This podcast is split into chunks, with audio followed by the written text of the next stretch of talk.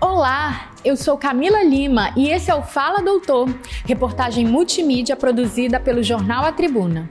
Provavelmente você já deve ter escutado falar que a mulher sentir dor no período menstrual é super normal, não é? Só que esse pode ser um sinal de uma doença ainda pouco conhecida, a endometriose. Dados do Ministério da Saúde apontam que uma em cada 10 mulheres sofre com a doença.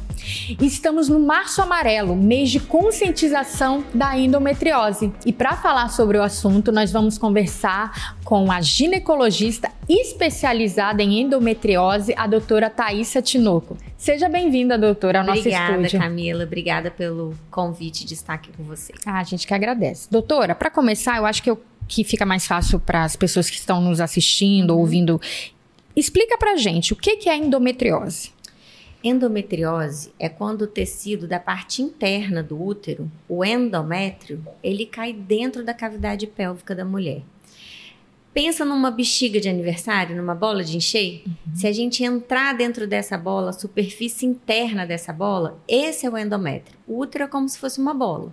Então, essa parte interna do útero é uma camada de células chamada endométrio. Quando essas células caem fora do útero, isso é endometriose. Então, endometrio, endometriose é tecido endometrial fora do útero e é caracterizado por uma inflamação crônica. A cada menstruação, essa inflamação vai aumentando. Então, isso só acontece com as mulheres que já tiveram aí a primeira menstruação. Isso não pode acontecer com uma menina que nunca menstruou. Não. Mas, na medicina, existem, existem dados, coisas que a gente ainda não entende. Existem raríssimos casos de endometriose em homem. Nossa! Sim. Então, assim, o mais comum são mulheres na idade fértil, depois da primeira menstruação até entrar na menopausa. Esse é 99% dos casos. Isso em homem ou em crianças é muito raro. Mas em homem, se ele não tem. Então, em homem, existem algumas teorias para explicar a endometriose. A teoria mais aceita e a mais comum chama teoria de Sampson. Que teoria é essa? Que através das trompas, as trompas é um caninho, é um canal que liga lá dentro do útero com dentro da pelve. A menstruação seria retrógrada, o sangue menstrual voltaria pelas trompas e gotas de sangue pingam lá dentro da barriga e misturado nessas gotas de sangue menstrual, as células endometriais caem ali dentro. Então, essa é a teoria mais aceita. Mas existem outras teorias, por exemplo, da metaplasia celômica, da metaplasia, porque é uma célula, ela pode se diferenciar em outras células. Então, no homem, uma célula é, é, do tecido do nariz, ela pode se diferenciar numa célula endometrial. E aí ela vai sendo estimulada, gera endometriose. Mas isso é muito raro, Muito não é o comum. O mais comum é essa é, é, teoria de Sampson, que é a regurgitação tubária Isso em mulheres. em mulheres. E existe alguma causa para essa doença? Você já explicou que seria essa teoria, assim, mas tem como. Tem uma outra causa, ou além dessa? Essa regurgitação do sangue da menstruação, na verdade, com todas as mulheres podem acontecer, né? Então, por que que umas desenvolvem endometriose e outras não? Hoje a gente sabe que o fator imunológico, a imunidade, é um fator muito importante para a endometriose. Ou seja, naquelas mulheres que não desenvolvem endometriose, quando essas células endometriais caem dentro da pelve, o nosso sistema de defesa, os soldados que defendem o nosso corpo, percebem que essas células não são dali. Então, esses soldados matam essas células, então essas células morrem, esse sangue é reabsorvido e nada acontece. Quem tem endometriose é como se houvesse uma falha nessa defesa do corpo. Esse sistema de defesa imunológico ele não é ativado. Então as células caem dentro da pelve e permanecem vivas. Elas não são mortas. E aí, como elas permanecem vivas, quando vai ter o estímulo do endométrio do útero para crescer, essas células perdidas dentro da pelve, elas respondem a esse estímulo hormonal e geram um processo inflamatório. Depois, na outra menstruação, mais processo inflamatório. Então, a gente sabe que a imunidade tem tudo a ver com endometriose. Pode haver algum fator hereditário? Eu Sim. tive, minha filha vai ter, Sim. ou minha mãe teve, eu vou ter? Sim, tem. Tem um fator hereditário, sim. Mulheres com endometriose, se tiverem filhas mulheres, essas meninas têm maior chance de ter endometriose. Mas se eu tive minha sobrinha, aí já fica uma coisa mais. É, mais fi é filhas. Ah, mais filhas. Primeiro né? grau. Ah, entendi. Primeiro grau. É, e ela se manifesta logo que a mulher começa a menstruar, ou, por exemplo, né? Menstruei, daqui um ano eu vou começar a manifestar a doença. Tem um tempo até essa- essas células aí, esse processo inflamatório começar a, a dar sinais. Boa pergunta. Isso é uma coisa é, muito importante de, de, de se saber. Por quê? A mulher pode começar com dor logo na primeira menstruação. Aquelas meninas que desde a primeira menstruação sempre sentem dor, sempre tem cólica menstrual. Ou pode se manifestar depois de 20 anos. Mas o que, que é importante saber? Que às vezes a menina com 12 anos, menstrua com 12 anos, começa a ter cólica vai às vezes no médico, um médico que tenha, é, é, investigue a endometriose, né, que conheça da doença. Adianta pedir, por exemplo, uma ressonância da pelve para uma menina de 14 anos, mesmo ela tendo cólica? Provavelmente esse exame de imagem vai ser normal. Quer dizer que ela não tem endometriose? Não. Quer dizer que ela tem endometriose, mas ainda não deu tempo da doença se proliferar tanto, de gerar tanta inflamação a ponto de gerar aderência, nódulos no intestino, nódulos na bexiga. Ah, Então, às vezes é só uma doença superficial, mas tem endometriose. Por isso que exame de imagem normal não quer dizer que não tenha. Exame de imagem normal quer dizer que não tem doença profunda, não tem uma doença já desenvolvida, grave. Mas exame normal pode ter uma doença superficial. Entendi. A gente tem a pergunta aqui da Analice. Ela fala assim: há dois anos tenho tido dores intensas no período menstrual. Recentemente passei muito mal a ponto de quase desmaiar e precisar ser amparada no meu serviço. Poderia ser endometriose? Quais os principais sintomas? A senhora já até falou da dor, mas teriam outros Sim. sintomas? Isso que ela sente aqui pode ser um sinal? Pode ser. Pode ser endometriose e tem grande chance de ser endometriose, porque a endometriose ela causa uma dor incapacitante. Ela, ela chega a um ponto de precisar de ir para o pronto-socorro, de tomar remédio na veia, de ficar deitada em casa, de faltar ao serviço, ou aquela menina faltar à escola. A endometriose, a dor da endometriose é uma, é uma dor grave, é uma dor que realmente que a gente chama de incapacitante. Outros sintomas, junto com a dor, com a cólica menstrual, pode ser dor ao evacuar, fincadas e pontadas no ânus, principalmente no período menstrual, sangue nas fezes, pode ter dor para urinar ou uma sensação de não esvaziamento completo da bexiga. O que, que é isso? Vai no banheiro agora, tem aquela sensação de vontade de fazer xixi. Vai no banheiro, faz xixi. Dá 20 minutos, parece que a bexiga está cheia de novo. Vai no banheiro de novo, faz mais um pouquinho de xixi. Dá meia hora depois, parece que a bexiga não esvazia completamente, então dá vontade de ir no banheiro toda hora. Isso também é um sinal de endometriose. Outro, outro sinal importante de endometriose é dor na relação sexual. Nossa, era a pergunta que eu ia, que eu ia fazer. É. e também dificuldade para engravidar. A endometriose pode ser um fator que dificulte a mulher de engravidar.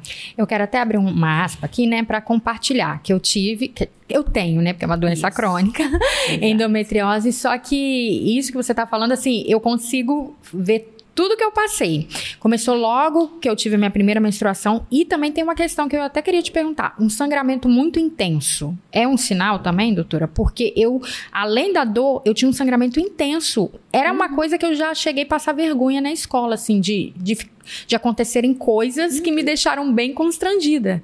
E isso logo que eu tive minha primeira menstruação, com 12 anos. Foi quando começou sua endometriose. Sim, eu E ela, com o tempo, foi se desenvolvendo. E você falou da bexiga. Uma coisa que aconteceu, eu não conseguia segurar xixi. Uhum. Inúmeras vezes, gente. Eu já fiz xixi na roupa, sério. Eu não conseguia. Até minhas amigas falavam, Camila, não é possível, você não consegue. Não conseguia segurar xixi. Passavam mais de sete dias sem evacuar, porque os focos, no meu caso, estavam no intestino, eu não sabia, mas aí depois que eu fui descobrir que tudo isso estava relacionado Sim. à doença. A minha Sim. vida, assim, a barriga muito inchada, é, a questão da dor na relação sexual. Já teve vezes de eu precisar tomar remédio depois, Sim. porque eu sentia muita dor. Então, assim, Era uma, uma, uma, dor que eu não sei nem explicar. Quando você fala da dor incapacitante, eu consigo entender perfeitamente. A questão do fluxo menstrual, a endometriose ela não causa um fluxo menstrual intenso. Uhum. Mas quem tem um fluxo menstrual intenso tem maior chance de desenvolver endometriose. Porque maior vai ser a regurgitação tubária e essa, mais células endometriais vão cair dentro da pelve. E essa doença, ela pode ser assintomática? Pode. Uma menor é, a menor porcentagem das mulheres são assintomáticas.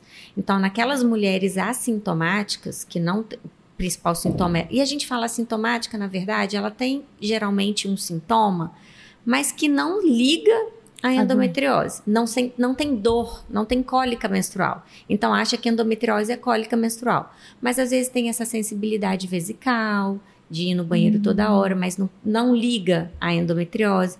Às vezes tem um incômodo leve na relação sexual, dependendo da posição, porque dependendo da posição, quando tem uma penetração mais profunda, que gera dor.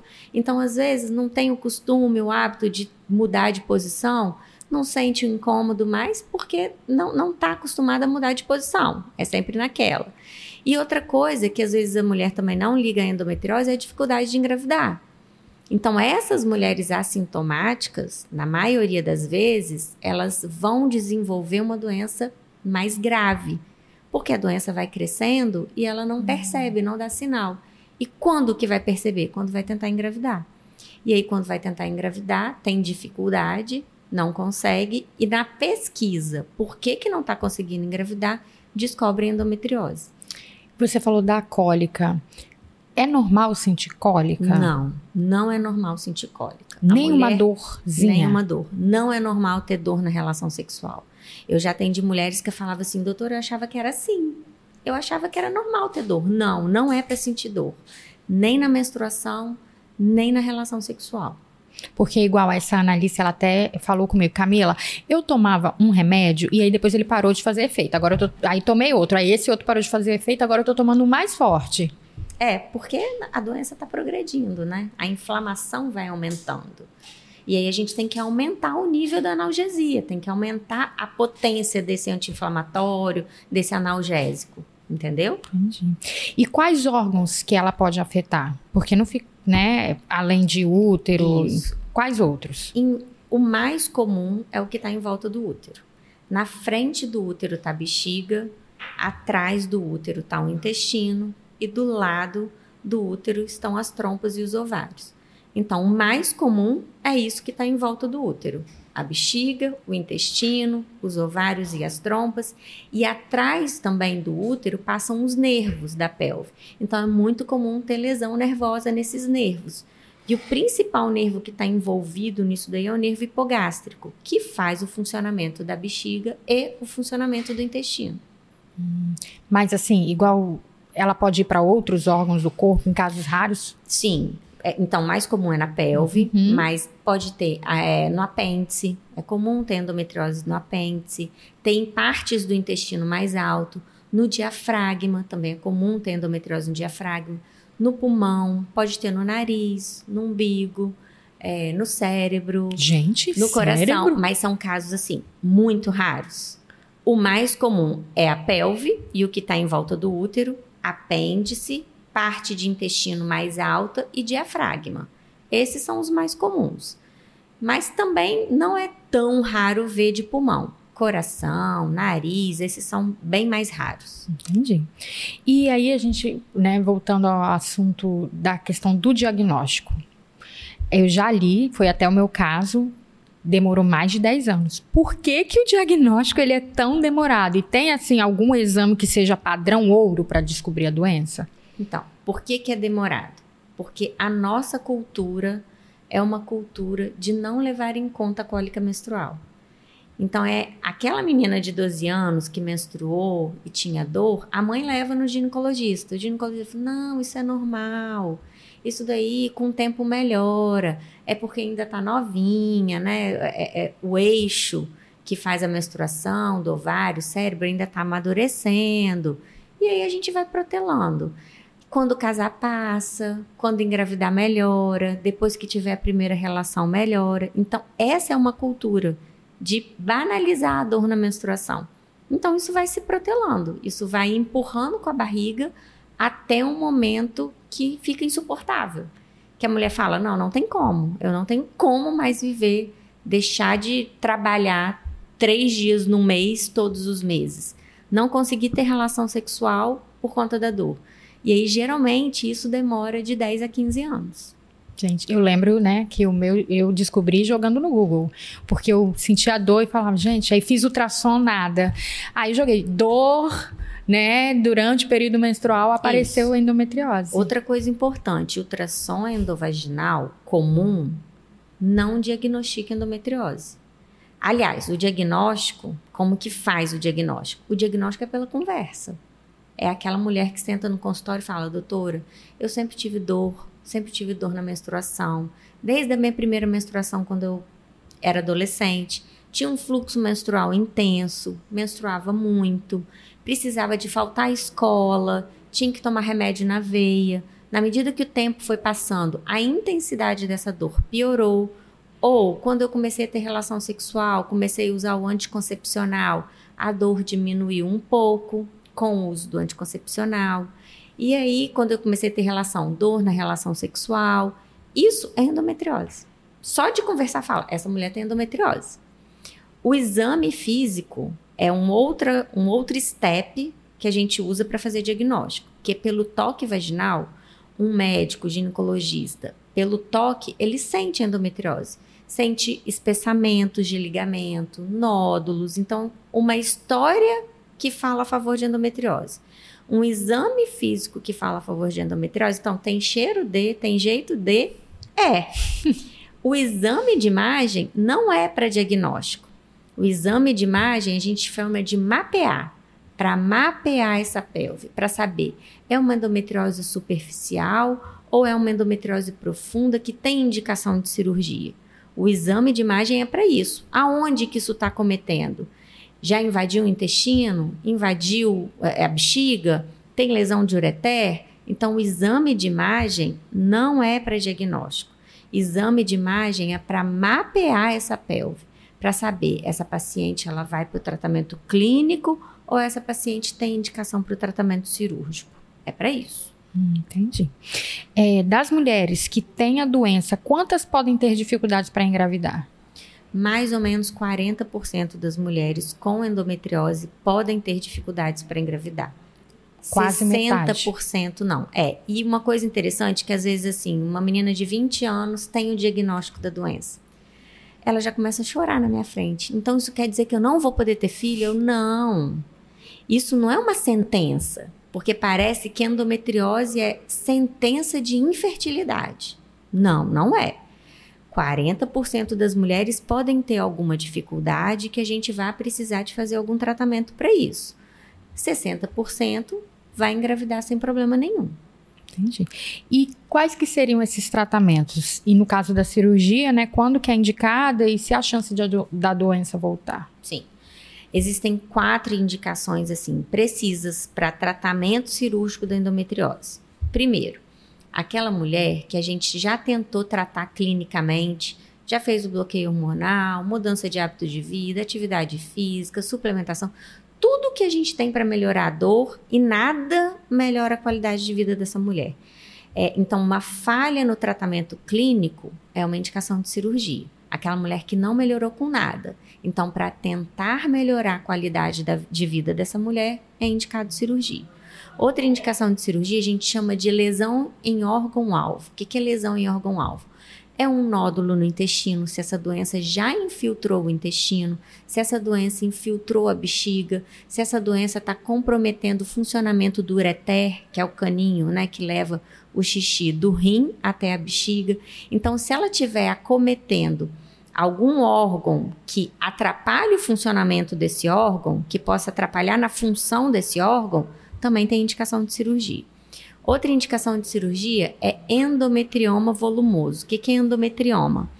É endometriose dentro do ovário.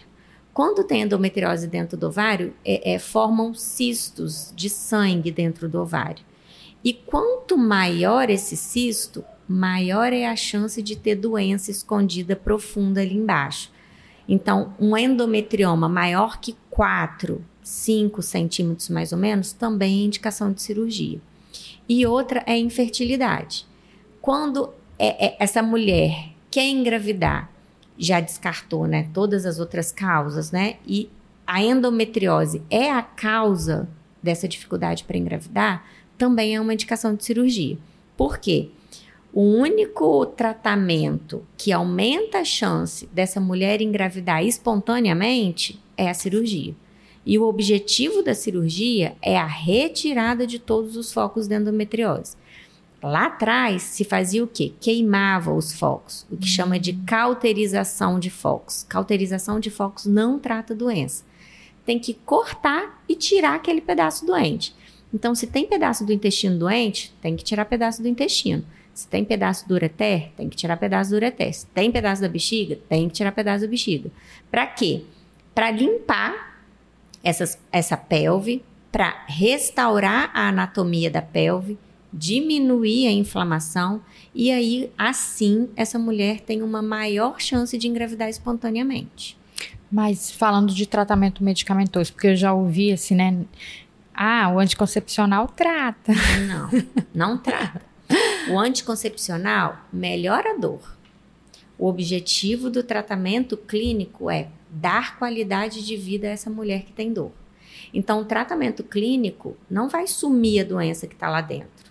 A doença ela vai continuar lá dentro, mas a gente consegue diminuir essa inflamação. Então, consegue diminuir a dor. Então, o objetivo do tratamento clínico é melhora da qualidade de vida da mulher, é melhorar a dor. A doença ela vai continuar lá. E a gente sabe que quando usa anticoncepcional de forma contínua, né, que a gente chama do bloqueio hormonal, não só o anticoncepcional, né, tem vários hormônios que a gente pode usar, a gente diminui um pouco é, é, é o estímulo dessa doença. Então ela tende a ou parar de crescer ou crescer de uma forma é, é menos como é que eu falo, menos intensa. Ela, ela cresce de uma forma é, menor. Mas bloqueio hormonal também não quer dizer que a doença não vai crescer. Toda mulher com endometriose tem que fazer acompanhamento com um médico que entenda da doença. Porque mesmo sem dor nenhuma e bloqueada, a doença pode crescer. Então precisa de um acompanhamento. O que que você indicaria assim, né? O o, para esse tratamento além do, do remédio ou cirurgia, o que, que a mulher com endometriose precisa ter? Uma mudança no estilo de vida? O que, que é primordial aí para tentar controlar a doença, já que é uma doença crônica? Sim, mudança da alimentação e de hábitos de vida são fundamentais. Às vezes a gente não acredita no poder que tem a alimentação. Verdade. E mulheres com endometriose, elas, elas têm uma experiência muito importante com isso. Por quê? Se você muda sua alimentação para uma alimentação saudável, eu falo que tudo que Deus deu é bom. Tudo que o homem faz é mais ou menos e ruim. Então, tudo que vem da terra, que é natural, pode comer, pode comer tudo. Então, quanto mais limpa sua alimentação, menos inflamado o seu corpo vai estar. Vai tá. Quanto mais industrializado, ultraprocessado, açúcar é altamente inflamatório, o glúten, que é a farinha branca, pão, macarrão, bolo, é altamente inflamatório e piora o funcionamento do intestino. Carne vermelha, leite de vaca, tudo isso inflama o corpo. Então, quanto menos comer disso tudo que é inflamatório, melhor a sua qualidade de vida. Tem mulher que elas falam, doutor, eu não quero fazer o bloqueio hormonal, não quero usar hormônio, então eu vou me dedicar à alimentação. 80% da dor melhora. Nossa. É o que eu falei. Não vai sumir a doença que está lá. Não trata a doença, mas diminui a inflamação e melhora a dor. Então, o objetivo de melhora de qualidade de vida, o hábito de vida tem tudo a ver. Atividade física é fundamental. Então, atividade física, uma suplementação com vitamina D, ômega 3, cúrcuma, resveratrol, isso tudo é anti-inflamatório. Então, o seu corpo vai estar tá mais saudável. Quanto mais saudável o seu corpo tiver, menos inflamado ele vai estar tá, e menos dor vai sentir. eu, esse episódio, não quero que seja restrito só às mulheres, né? Eu acho que é importante também os pais, Sim. né? Os maridos, porque igual meu marido foi entender da doença depois que eu tive, os pais lá observarem as filhas, né? Então, assim, doutora, nesse mês de conscientização, não só para as mulheres, né? Mas para toda a família, homens, avós, tios, tias, eu gostaria que a senhora deixasse uma mensagem, né? O que, que a gente precisa estar tá atento a essa doença que, igual você falou, é crônica. A gente viu muitas famosas vindo à tona, falando, Isso. e aí a, a, doença ganhando mais visibilidade. Hum. Qual é a mensagem que você deixaria para as pessoas que estão nos ouvindo? Eu acho que é importante dar voz o que a mulher está sentindo. Se a mulher está se falando que ela tem dor, é acreditar nessa dor. E saber não achar que, é frescura, não né? Não achar que é frescura. Porque isso também é outra coisa cultural, de que dor é frescura. Às vezes um homem fala assim: como assim você tem cólica menstrual? Tipo, como você faltou o trabalho porque tem dor? É meio que parece que é inadmissível isso, né? É entender que a dor pode ser incapacitante, que a cólica menstrual não é normal. Então, aquela menina adolescente que tem dor, que os pais fiquem atentos, se tem distensão abdominal, aumento de gases, constipação intestinal, isso tudo é sinal de endometriose. Que fiquem atentos e deem ouvidos à queixa dessas mulheres.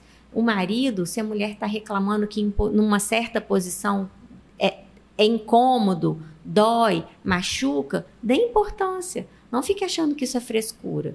Então, dor na relação sexual também é um sinal de endometriose. Que ele se sensibilize e acredite naquilo que a mulher está falando. Então tá bom, doutora. Muito obrigada pela sua obrigada presença, vindo aqui no nosso estúdio falar desse assunto. Espero, né, que várias pessoas sejam alcançadas e possam entender melhor dessa doença. Exatamente. Obrigada. Obrigada. Doutora. Que realmente esse esse março amarelo sirva para para a gente levar a endometriose aí a quanto mais mulher e famílias, né, e mães e maridos souberem melhor. Ok, obrigada, doutora. Obrigada a você, Camila. Esse foi o Fala Doutor, uma reportagem multimídia produzida pelo jornal A Tribuna. E esse episódio está disponível na versão impressa de A Tribuna, no portal Tribuna Online, no nosso canal do YouTube e nos principais tocadores de podcast.